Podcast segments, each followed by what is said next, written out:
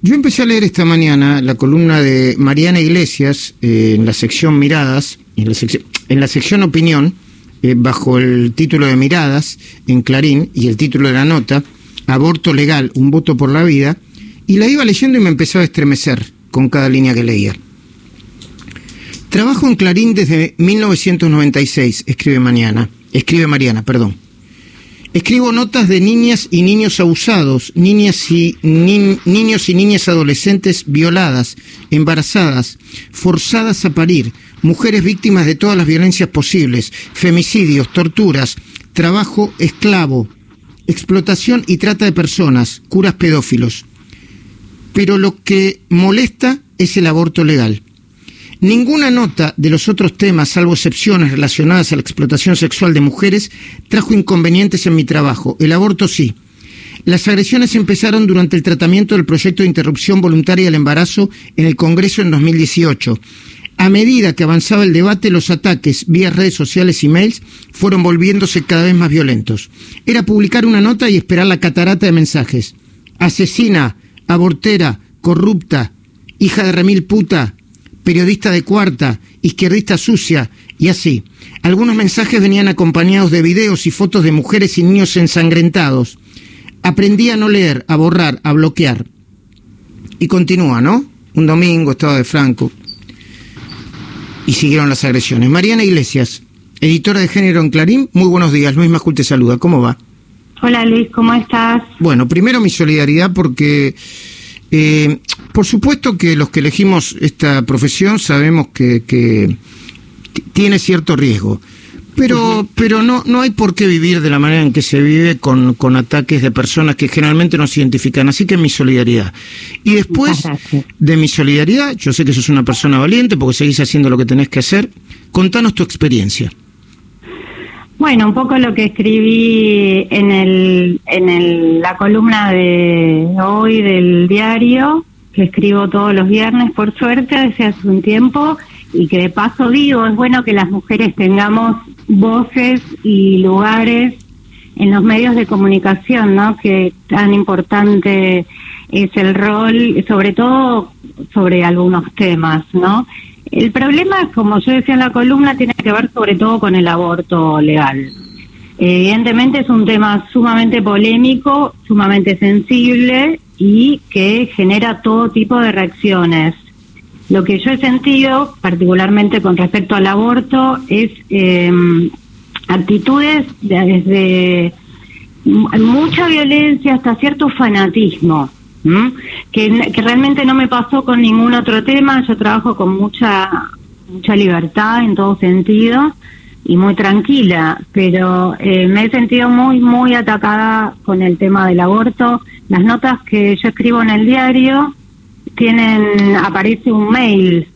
Entonces mi mail es público y, y bueno, yo sabía que ante ante una nota al día siguiente era la catarata, ¿no? En un momento dejé ya de leer, borré sistemáticamente, porque justamente entendí que el objetivo es ese, eh, que no solo yo, sino todas mis colegas que, que hablamos, escribimos, o, las que están en la tele o en la radio tienen voz, y que opinás, eh, el objetivo es ser silenciadas, no poder hablar, que tengamos miedo, que no escribamos, que no opinemos, y bueno. y el problema es que se metieron también en tu, en tu, en, tu teléfono particular, en tu teléfono celular, ¿no? Sí, eso, eso fue lo que mm, a mí me, me generó, digamos, no temor, pero sí muchísima bronca, mucha indignación, porque yo entiendo las reglas del juego, como vos decías, ¿no? Somos periodistas, estamos muy expuestos,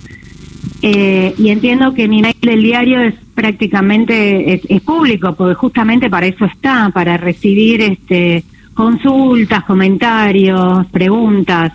Pero mi teléfono celular no es público.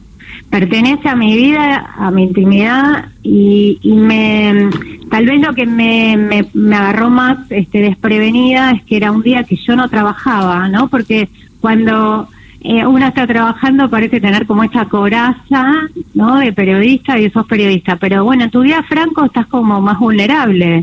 Justamente es la palabra, es tu vida. Y estaba en la casa de mis padres, que son grandes, con mis hijos, que son chicos.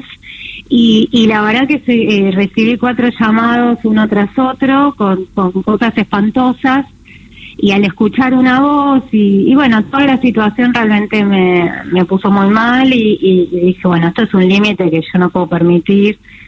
Eh, no fui la única, ¿no? Digo, esta, esta es mi experiencia personal. Eh, te, hay colegas que, han tenido experiencias mucho peores que la mía, eh, pero bueno, es eh, una cosa son las reglas del juego por ser una persona prácticamente pública, pero esto esto ni siquiera es presión, esto es agresión, esto es como es un delito, es una amenaza, es algo que no podemos tolerar.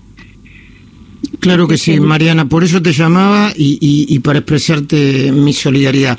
Te, tengo unos segundos nada más y quería preguntarte, ¿por qué crees que es necesario, no es importante mi voz, pero obviamente yo, y tampoco es obviamente, yo estoy de acuerdo con la legalización del aborto, claro que sí, eh, pero ¿por qué es necesario el aborto legal en la Argentina, Mariana Iglesias? Bueno, lo que venimos repitiendo no solo desde el periodismo, no lo digo yo, lo han dicho ministros de salud, lo hemos escuchado en el debate que por suerte hubo lugar en Argentina en 2018, hubo más de 800 oradores en el Congreso, tres ministros de salud de tres gestiones distintas, de partidos distintos, lo han dicho muy claramente y esos son datos. En los países donde el aborto es legal, esto es todo el primer mundo, todo el mundo desarrollado, todos esos países que tanto admiramos, que tienen el aborto legal hace décadas y décadas y décadas, la mortalidad materna baja drásticamente. No hay ni una sola muerta, muerta por abortos clandestinos. Mm. Esos son los datos, eso es lo que queremos. Queremos, la, esa, esa es la vida, ¿no? La vida de las mujeres. Ese es el derecho al acceso a la salud y a la salud sexual y reproductiva. Ni siquiera me voy a poner a hablar del deseo, ¿no? Que es otro tema, pero hablemos de datos, hablemos de salud pública y el argumento de que en este momento el sistema de salud está colapsado por coronavirus no es más un argumento.